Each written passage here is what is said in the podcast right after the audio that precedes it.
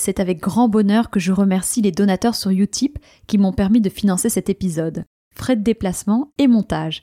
Et n'hésitez pas, si vous aussi vous souhaitez contribuer aux prochains épisodes, à vous rendre dans le lien dans la description de l'épisode ou dans ma story à la une. Soutenez-nous!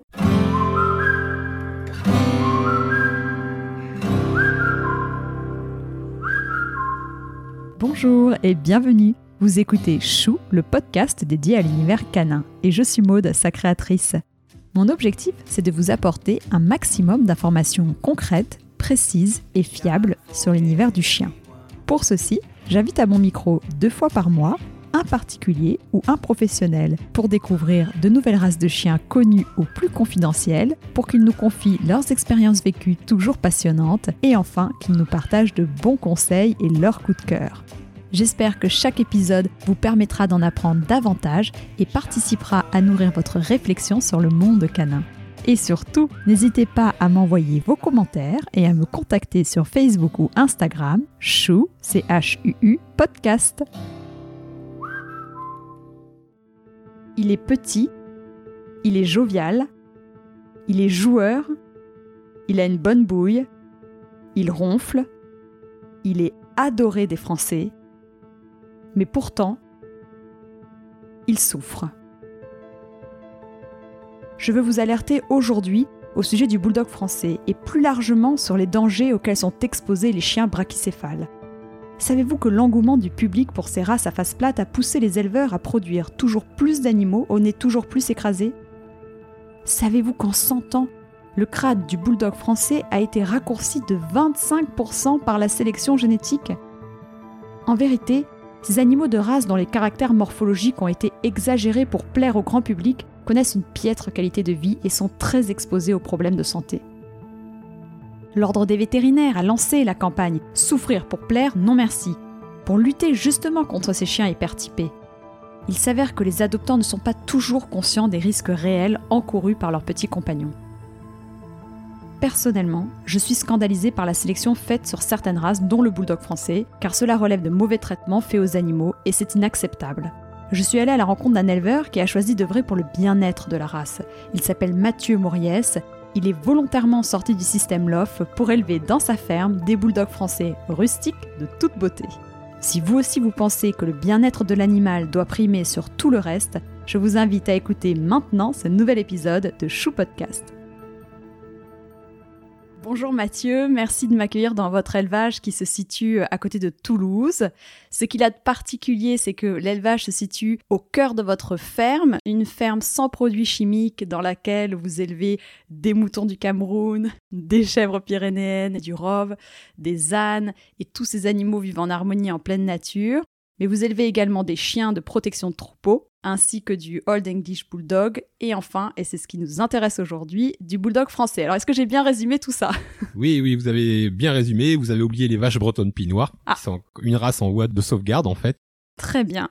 Maintenant, on va s'intéresser au, au Bulldog français, qui est une race brachycéphale. Dans un premier temps, quelles sont les caractéristiques d'un chien brachycéphale? Les brachycéphales, en fait, c'est des, des, chiens sur lesquels la sélection a opéré un raccourcissement du museau de façon très extrême, par exemple dans le cas du bulldog français et dans le cas du, du carlin pour les, les plus connus, euh, également le, Boston Terrier. Par sélection, en fait, on a quasiment supprimé le museau de ces animaux-là, quoi, de ces chiens-là. D'accord. Et donc de quelle race? Voilà, on a dit le Boston, le Bulldog, euh, le Carlin. Le Carlin. Après, on a les, les Pékinois, par exemple. Pékinois. Ouais. Voilà. Il y a le Cavalier King Charles aussi. Les Shih Tzu, enfin tout ce type de chien un peu euh, asiatique en fait, qui avait à l'origine un, un, véritable nez la sélection a supprimé quasiment le nez, dans l'idée en fait de donner à ces chiens-là une apparence humaine en fait. Donc c'est-à-dire une face plate avec des grands yeux, un peu exorbités, il faut le dire, parce que plus la face est plate, plus les yeux ressortent.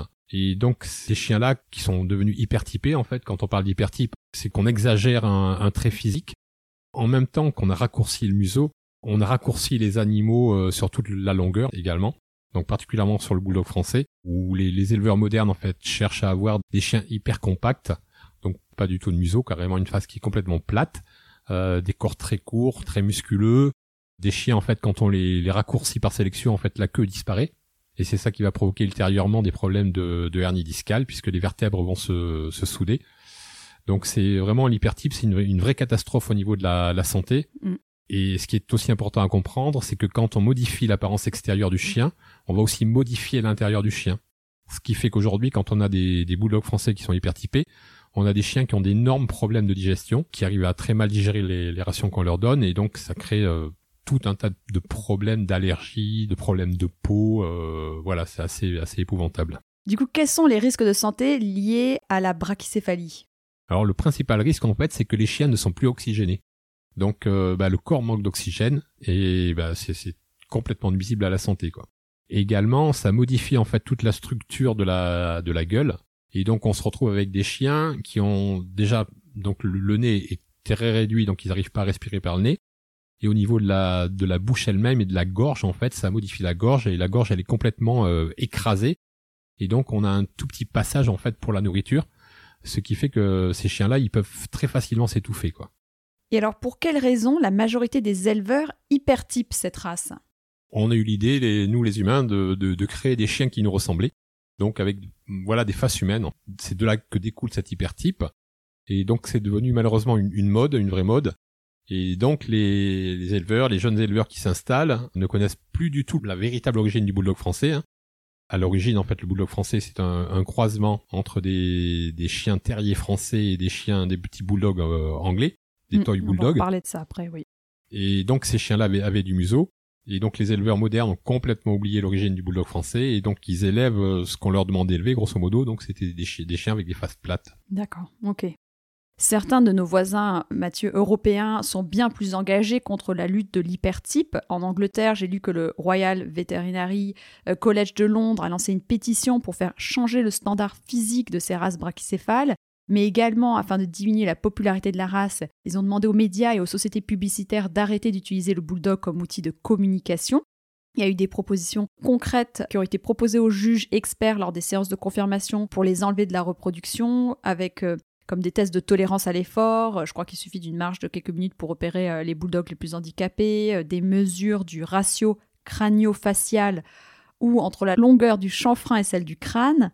Je sais aussi que le club de race anglais a proposé aux vétérinaires de déclarer les naissances par césarienne des bulldogs, car on sait que le syndrome brachycéphale rend la mise bas plus difficile. Le club de race anglais refusera théoriquement l'inscription des portées nées de mères ayant subi plus de deux césariennes. Voilà, ça fait quand même beaucoup de choses de fait au niveau de l'Angleterre et aux Pays-Bas. Alors aux Pays-Bas, apparemment, il y aurait aussi une directive actuelle qui vise à lutter contre l'hypertype chez les brachycéphales en général. Pour obtenir un pédigré, les chiots de 12 races brachycéphales doivent être issus de parents remplissant des critères de conformation définis par le gouvernement.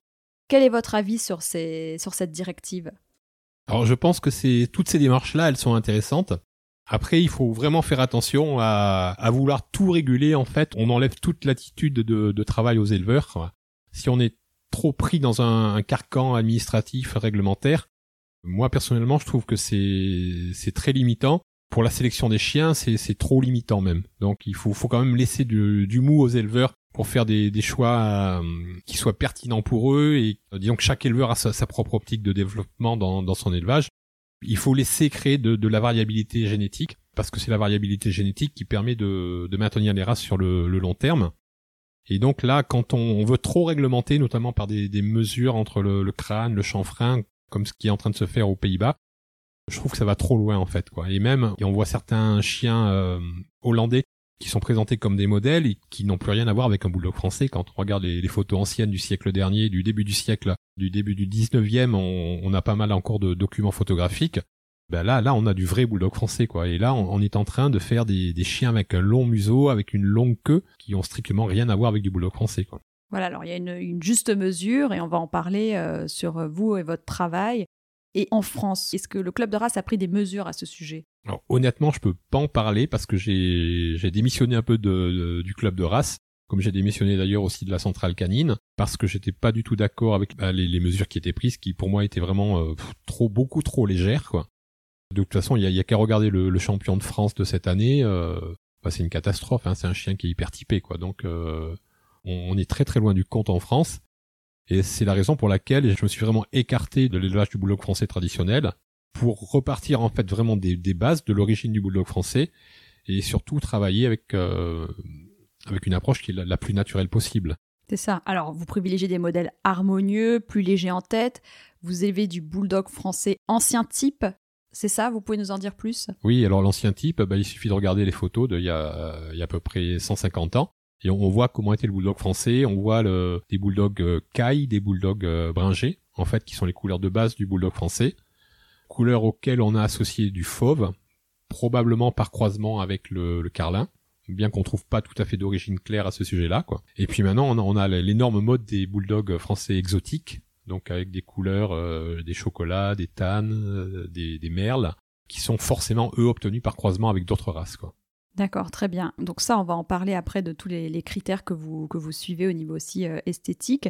Du coup, comme vous l'avez dit, vous avez abandonné les critères LOF. Vous ne faites plus participer vos chiens au concours. Et d'ailleurs, je sais que vous avez une position critique à ce sujet. Expliquez-moi laquelle. Alors les, expositions euh, canines telles qu'elles sont pratiquées euh, aujourd'hui, pour moi elles sont elles sont vraiment aberrantes. D'ailleurs j'ai produit un article il y a quelques années qui s'appelle les expositions canines pour les nuls, dans lequel je fais une démonstration très claire de ce que c'est qu'une exposition canine.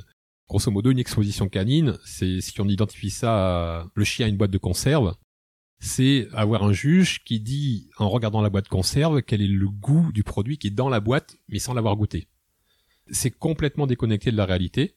Et en fait, ce qu'on va estimer, enfin ce qu'on va évaluer dans une exposition canine aujourd'hui, c'est l'aspect du chien, en écartant tout ce qui concerne euh, le comportement, le caractère, et tout ce qui concerne aussi la reproduction, qui est ultra importante, puisque la reproduction, c'est la survie de l'espèce. Et aujourd'hui, par exemple, à la SCC, euh, il y a encore quelques années, quand on déclarait une portée de bulldog français, on déclarait le mode de misba, donc misba naturelle ou césarienne. Eh bien, ce critère-là, il a été enlevé. Donc on peut même plus savoir si les choses sont nées de façon naturelle ou pas, ce qui est ultra important pour moi. Pour moi, on prend pas du tout le bon chemin en ce qui concerne le boulot français dans l'approche qu'on a en France. Dans les expositions, on regarde que le côté esthétique. Voilà, et un côté esthétique qui est complètement déconnecté de la réalité du vrai bulldog français. On a fabriqué un espèce de monstre sur pattes et qui gagne des championnats mais qui, qui n'a plus rien à voir, qui, qui ne sait pas respirer, qui ne sait pas digérer, qui ne sait pas se reproduire, qui ne sait pas saillir, on a créé un, animal complètement artificiel. C'est à peu près l'équivalent de ce qui s'est passé en bulldog anglais, en fait. Alors, quel a été l'élément déclencheur de ce changement pour vous Parce que vous avez participé, il fut un temps, à ces concours de, beauté. Oui, alors au, départ, quand je connaissais vraiment rien à l'élevage des chiens, bah, j'ai fait un peu comme tout le monde, en fait. J'ai suivi ce qui se passait, euh, j'ai regardé où étaient les champions, j'ai cherché à avoir des descendants de champions.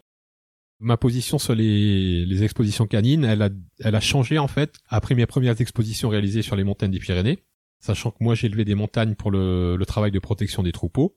Je me suis rendu compte dans les expositions, en fait, on n'avait rien à faire du comportement du chien. En fait, on, s'en tenait à simplement un, chien qui était tout euh, tout faux frouté, qui était tout euh, pomponné, tout blanc, euh, blanc comme neige, avec une fourrure soufflée. Et ça restait uniquement au niveau du physique, quoi. Alors que moi, dans mon travail quotidien, bah, je voyais des chiens qui travaillaient plus ou moins bien, des chiens qui aboyaient plus ou moins fort, plus ou moins souvent, euh, des chiennes qui étaient des bonnes mamans ou qui n'étaient pas des bonnes mamans, des chiennes qui savaient allaiter leur portée ou qui n'arrivaient pas à allaiter leur portée, des mâles qui savaient saillir ou pas.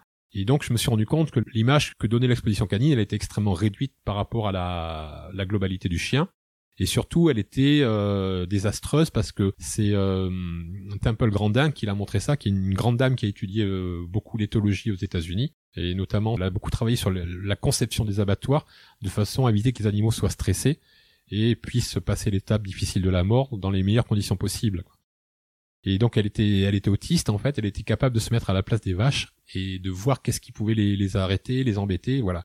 Et donc dans son discours, elle a bien dit clairement que quand on sélectionnait un animal sur un seul critère, en fait, on dégradait tous les autres critères qui font l'animal. Par exemple, elle a montré que quand on sélectionnait des poules pondeuses sur la, le nombre d'œufs qu'elles pondaient à l'année, en fait, on sélectionnait dans le même temps des coqs qui devenaient des violeurs et des tueurs de poules. Quoi. Et donc c'est ce qui se passe en exposition canine, on sélectionne uniquement sur l'aspect du chien, au détriment de ce qui fait le, chien, notamment la partie reproduction, et même le caractère, qui peut être complètement dégradé. Et on peut avoir des chiens avec, un caractère épouvantable qui passent et qui deviennent des champions. Quoi. Il n'y a aucune race de chien qui passe des tests d'aptitude? Alors, il y en a une, c'est le border collie, en fait, où il y a la confirmation se fait euh, après un test de sur le travail. Ce test-là, d'ailleurs, a failli disparaître. Et donc, il y a des éleveurs qui se sont battus, des éleveurs qui utilisent le chien, le border collie comme chien de troupeau, quoi, qui se sont battus pour le conserver ce test. Et aujourd'hui, en fait, on a divisé la, la race Border Collie en une race, euh, grosso modo, de beauté et une race de travail. Et à terme, en fait, on va avoir deux types de populations qui seront complètement différentes. Mm, mm, mm. Et comment ça se passe dans les pays européens? Il me semble qu'il y a des pays où, euh, justement, dans les concours, on évalue le comportement et le critère esthétique. Il y a deux critères. C'est Oui, ça? Il y a même le- la, la santé aux, au- pardon, au- en Allemagne, euh, par exemple, il y a des tests de santé sur les chiens, des tests d'effort qui sont réalisés. Ces tests-là sont obligatoires avant de pouvoir faire reproduire un chien. Ce qui Donc, paraît normal. Ce qui paraît tellement naturel, quoi. Mais en France, on n'en est pas du tout là, quoi. On est vraiment euh, des arriérés, quoi. À vous entendre, on comprend bien pourquoi vous avez décidé de sortir du système LOF. Alors, quel est le type d'adoptant dans votre élevage? J'imagine que ce sont des, des gens qui s'intéressent au bien-être animal. Alors, la plupart des gens qui viennent chez moi, ils viennent spécifiquement pour mon travail de, de sélection, euh, qui vise d'abord à avoir des bulldogs en bonne santé, en tout cas la meilleure santé possible, et des bulldogs avec un bon équilibre mental. Voilà, Il y en a de plus en plus des gens qui s'intéressent à ça. Vous Oui. remarquez? Oui, j'ai quand même beaucoup de demandes. Ce qui me rassure un petit peu, c'est que pour l'instant, j'ai réussi à motiver trois éleveuses de bulldogs français qui sont venues chercher des chiennes chez moi et qui sont vraiment dans la même optique que moi d'avoir des animaux qui vivent naturellement comme devrait vivre un chien, quoi. Et donc, c'est des, des éleveuses qui ont eu des chiennes de chez moi qui ont mis bas naturellement. Ce qui est vraiment la chose pour moi la plus importante au départ, en fait, quand j'ai battu mon programme de, de sélection, avant de prendre des mesures, de faire euh, des tests d'efforts et compagnie, il y a deux choses pour moi qui sont absolument essentielles. C'est d'abord se rappeler que l'origine du chien, c'est le loup. Et que pour moi, le modèle, ça reste le loup. À la fois en termes de morphologie et de, de comportement. Pour moi, ce qui est essentiel, c'est d'avoir des chiennes qui mettent bas naturellement et des saillies qui se font naturellement également, quoi. Vraiment, c'est la base. Et en fait, mon élevage de bulldog français, il a démarré sur ces deux critères-là, quoi. Il y a combien de temps? Il y a maintenant 15 ans. Si juste on reprend donc euh, le sujet de la santé, et si on se concentre maintenant sur le bulldog français, est-ce qu'il est prédisposé à d'autres problèmes de santé que respiratoires qu'on a vus? Il y a l'hernie discale, c'est ça? Alors il y a, a les hernies discales parce qu'en fait on a raccourci le corps. Quand on raccourcit le corps, en fait on, supprime la queue. hein. Il y a eu pendant pas mal d'années en fait des bulldogs qui n'avaient plus de queue du tout, quoi, ou des queues qui étaient vraiment incarnées, quoi. Et donc le raccourcissement de la, colonne vertébrale fait que les vertèbres se soudent et donc ça donne lieu à, ensuite à des, des problèmes de hernie discale euh, très importants. Est-ce qu'il y en a d'autres de problèmes auxquels euh, les personnes peuvent se confronter quand Il y a elles sont un des bulldog tas de problèmes d'allergie ensuite qui sont liés aussi au fait que c'est des bulldogs qui n'arrivent pas à digérer correctement. Donc ils sont quasiment incapables de faire des crottes normales comme devrait faire un chien euh, classique en fait. Et le, le- le problème de fond, et ça concerne en fait toutes les races, c'est qu'on a oublié que l'état naturel du chien, c'est d'être en bonne santé. Aujourd'hui, on a pléthore de tests génétiques. Grosso modo, les éleveurs sont plus des éleveurs, ce sont des techniciens de- des tests qui connaissent tous les tests par cœur. Et le problème, c'est qu'un test sur une maladie, bah, ça dit si le chien est porteur ou pas, quoi. Mais on peut avoir un chien qui a tout bon à tous ses tests et qui est en mauvaise santé. Parce que la santé, ça doit se sélectionner de façon globale, en fait. Et c'est ce que je fais moi. Je pratique aucun test, mais j'ai des chiennes qui mettent bas naturellement, qui allaitent leur portée et des mâles qui savent saillir. C'est c'est la ça base. pour vous qui est le plus important. Et, et quelles que soient les races d'ailleurs, en fait. Ouais. Sur toute la production de bulldog que vous avez eu depuis le début de l'élevage, vous avez eu ces problèmes de d'hernie discale ou de, gros problèmes respiratoires? Alors j'en ai eu sur quelques chiens que j'avais au début, hein, parce que voilà, j'ai démarré avec ce que j'ai trouvé. Je crois qu'en 15 ans, j'ai eu euh, deux fois des problèmes de hernie, dont une fois où le problème a été résolu après, naturellement en fait.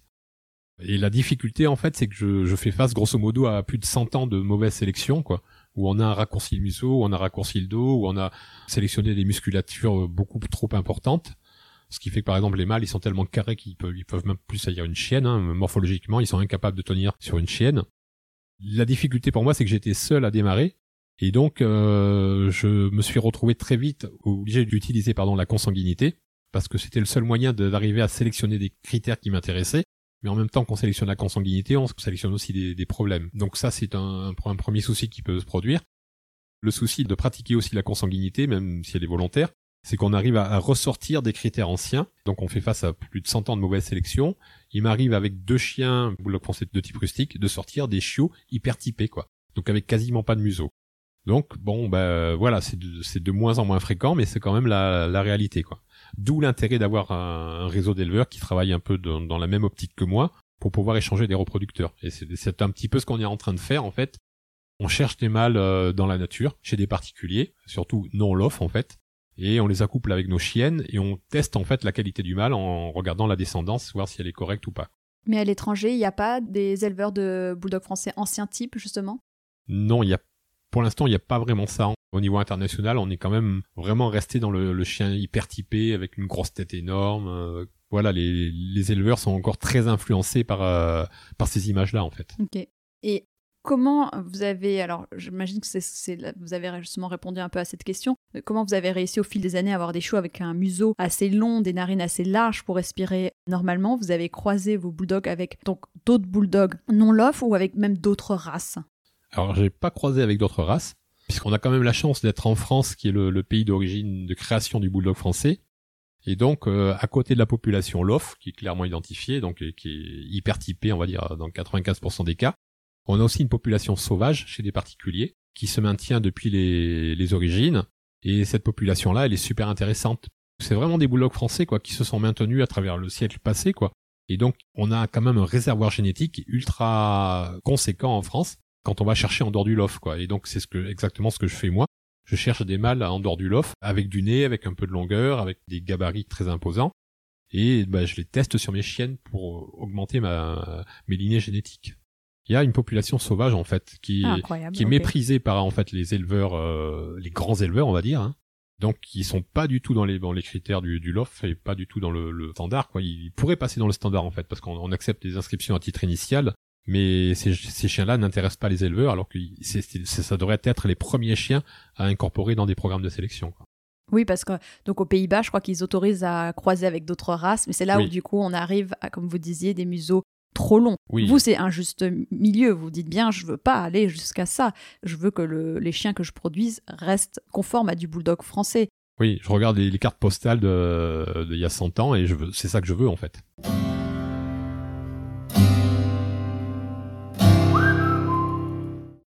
Bah, je pense qu'on a fait un bon tour sur euh, la santé. Alors maintenant, euh, mais ça me semblait vraiment indispensable, revenons sur votre métier euh, d'éleveur et rentrons plus en détail dans, la race du bulldog français. Alors, depuis combien de temps exercez-vous ce métier? Ça fait 40 ans que je m'intéresse à l'élevage, puisque je suis ingénieur en agriculture et que j'ai un doctorat en sciences animales. Donc j'ai été enseignant et chercheur dans le, dans le domaine de l'élevage. Et il y a 20 ans de ça, à l'âge de 40 ans, ben, j'ai voulu, j'ai voulu, après la théorie, rentrer dans la pratique. Et donc c'est là que je me suis installé comme paysan éleveur, en démarrant avec un troupeau de chèvres, après des, moutons, euh, les montagnes des Pyrénées qui sont arrivées pour la protection des troupeaux. Et complètement par hasard, un jour, je suis tombé sur une maman bulldog français avec ses deux filles dans un élevage qui était en train de disparaître en fait. Et donc j'ai récupéré cette chienne avec ses deux filles et en fait ça a été le, démarrage de mon élevage.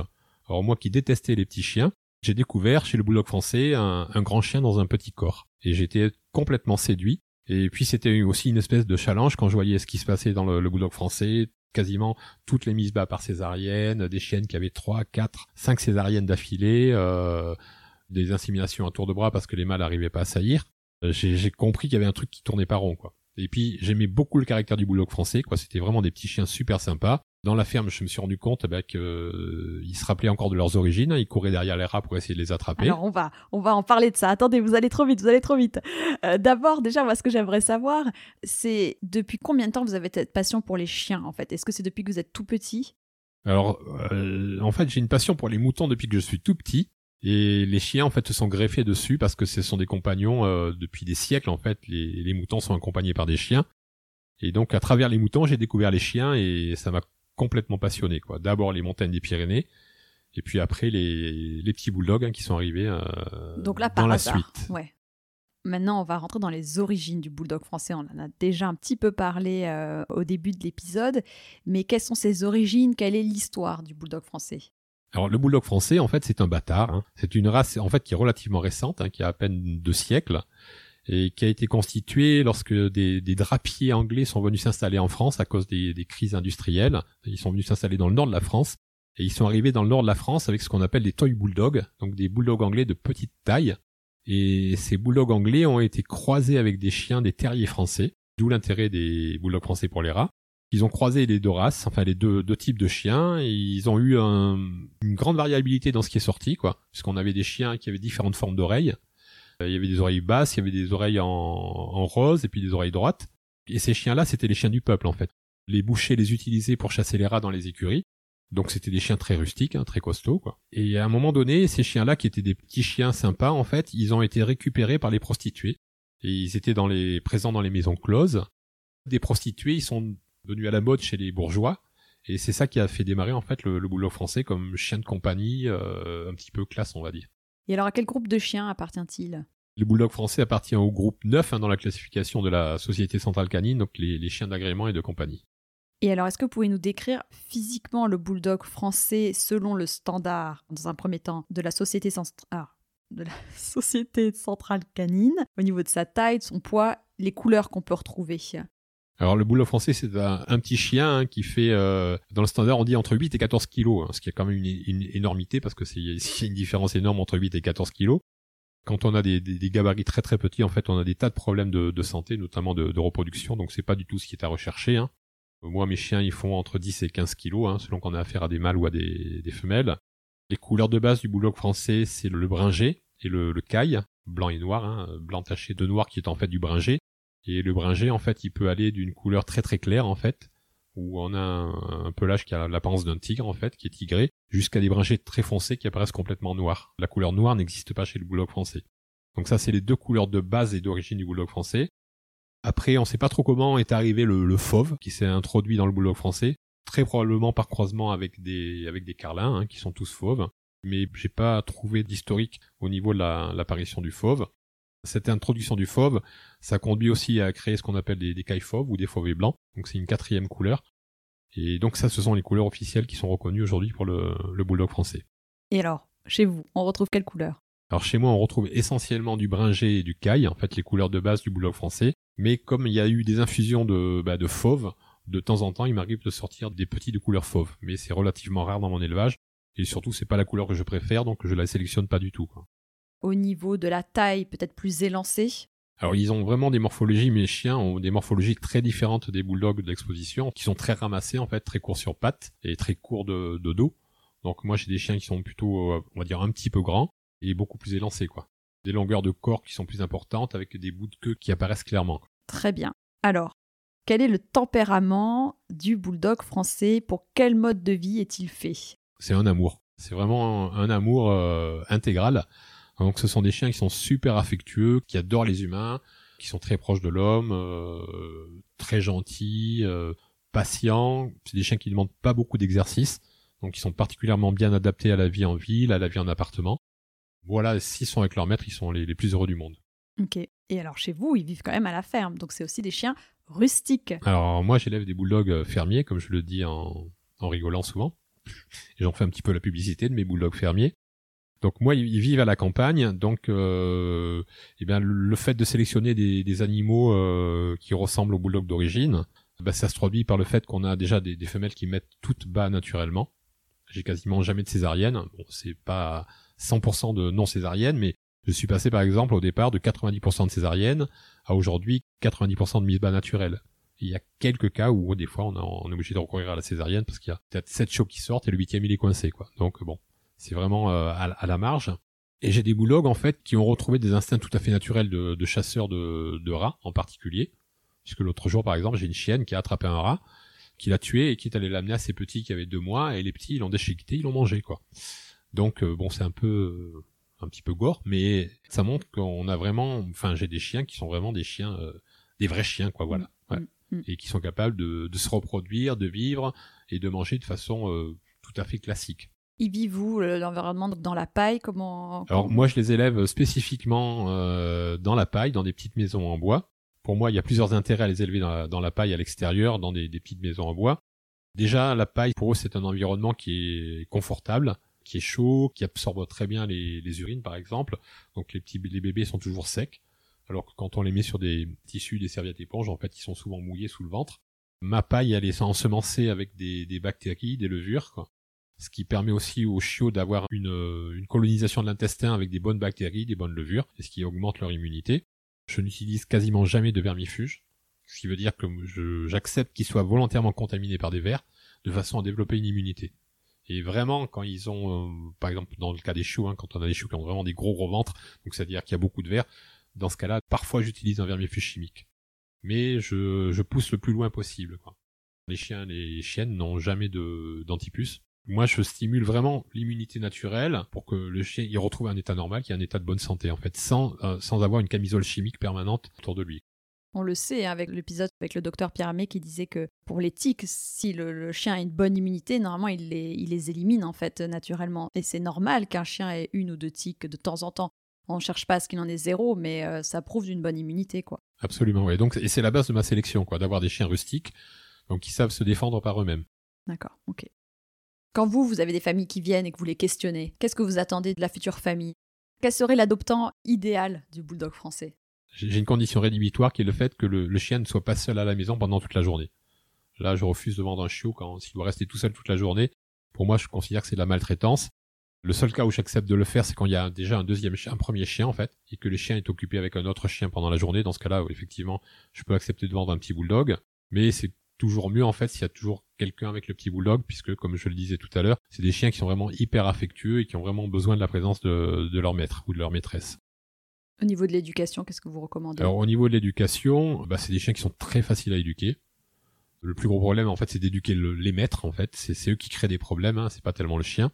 Et donc c'est pour ça que quand je, je vends mes chiots, je remets un protocole d'éducation au propriétaire à la fois euh, au moment de la réservation, donc grosso modo deux mois avant que le chiot s'en aille, et à nouveau le, jour du départ. C'est un protocole qui est relativement simple en fait, qui vise à ce que le chiot soit facilement manipulable, et qu'ils soient habitués à différents lieux de vie, puisque là ils vivent dans la ferme, la plupart ils partent vivre en, ville et en appartement. Donc il y a une progressivité dans le, protocole que je donne, puisque je donne des exercices à faire chaque jour pendant les, les 30 premiers jours de façon à ce que le chiot soit mis en contact en douceur avec la, vie, euh, la vie urbaine. D'accord, oui, c'est vrai que c'est très important parce que j'imagine que la plupart des bulldogs français partent, comme vous dites, vivre en ville. Là, vous êtes à la campagne. Est-ce que vous, parfois, vous vous déplacez quand même en ville pour les sensibiliser ou Alors, non, moi, je vais pas en ville avec eux. Bon, pour une simple question de, temps. Hein. Je suis tout seul sur la ferme, donc j'ai pas le temps de les amener promener en ville.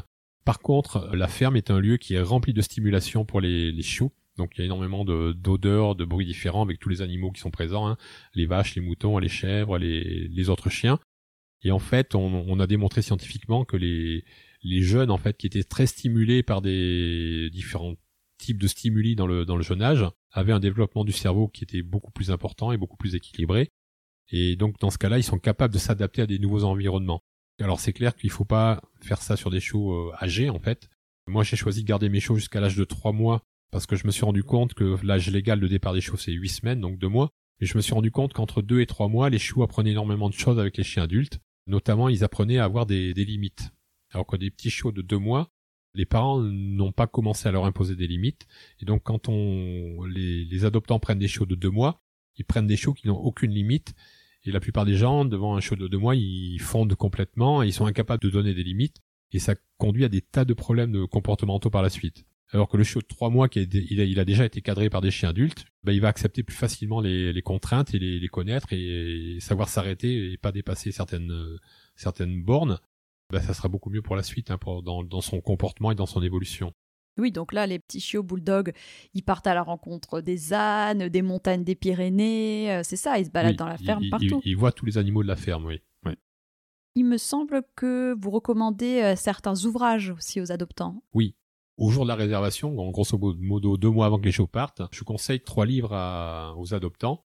Plusieurs livres, notamment le, premier qui s'appelle Les signaux d'apaisement, les bases de la communication, de Thurid Rugas, qui est une, Norvégienne en fait qui a travaillé sur le, comportement. Et c'est un, tout petit livre en fait de signaux d'apaisement que j'ai découvert euh, il y a quelques années et qui m'a complètement euh, chaviré parce que je me suis rendu compte après avoir lu ce petit bouquin que j'étais vraiment un gros bourrin que mes chiens parlaient avec moi toute la journée et que je voyais absolument rien. Et ce livre, il a été vraiment un très grand déclencheur pour moi. Associé au fait, je me suis inscrit dans une formation qui s'appelle le, T-Touch, que j'ai suivi en, Suisse pendant trois années, et dans lequel, en fait, on, parle énormément du, respect du chien, et dans lequel on, aborde le chien dans sa globalité, donc euh, le physique, le mental et l'émotionnel. Quelque chose que la plupart des vétérinaires ne savent pas aborder, en fait. Les vétérinaires, ils abordent le côté physique, et ils ont énormément euh, de problèmes à aborder le mental. Euh, entre les signaux d'apaisement, qui sont vraiment les, bases de la communication canine, mais qui servent aussi à communiquer avec les entre humains et, chiens, et cette euh, pratique du T-touch, en fait, j'ai fait beaucoup beaucoup de progrès dans la compréhension de, mes animaux.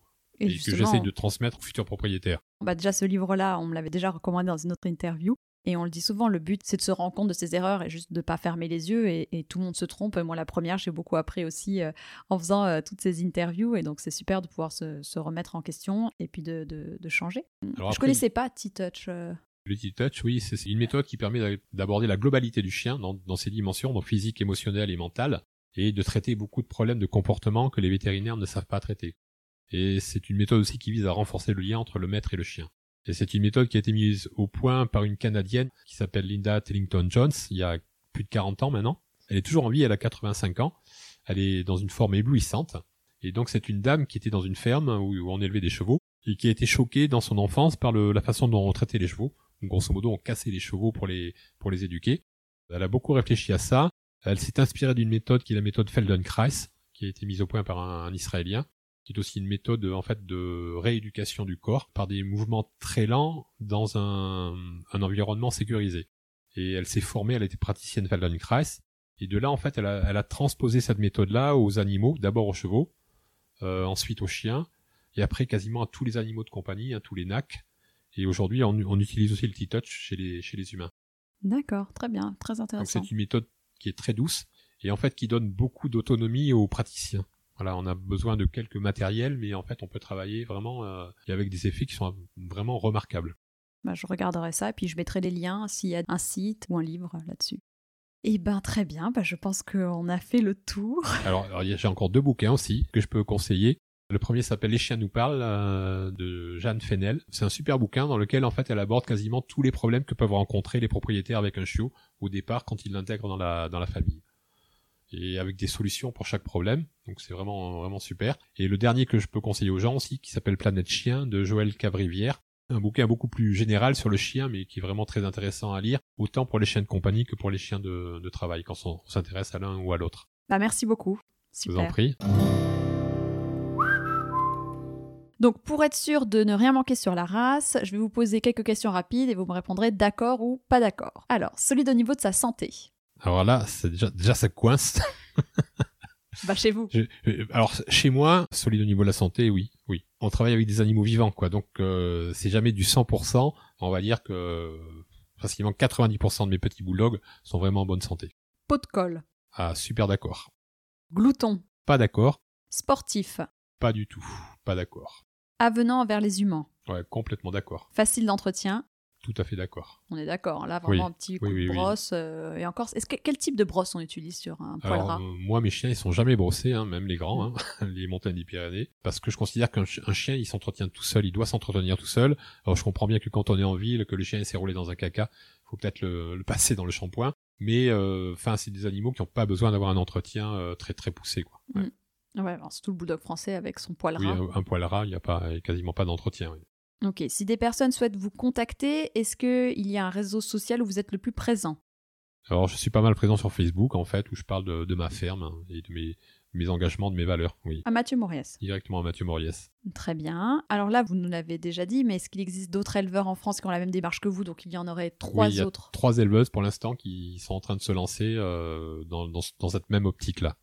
Est-ce que vous avez un coup de cœur à partager qui peut être une adresse, un livre ou une personne que vous souhaitez mettre à l'honneur?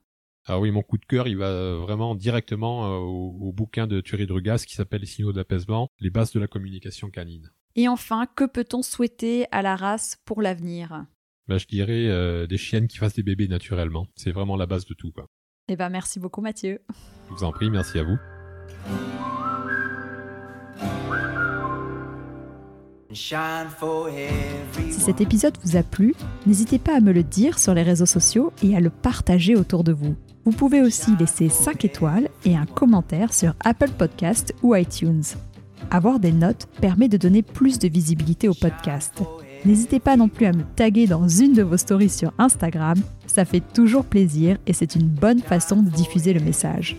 Très bonne semaine, prenez soin de vous et de vos toutous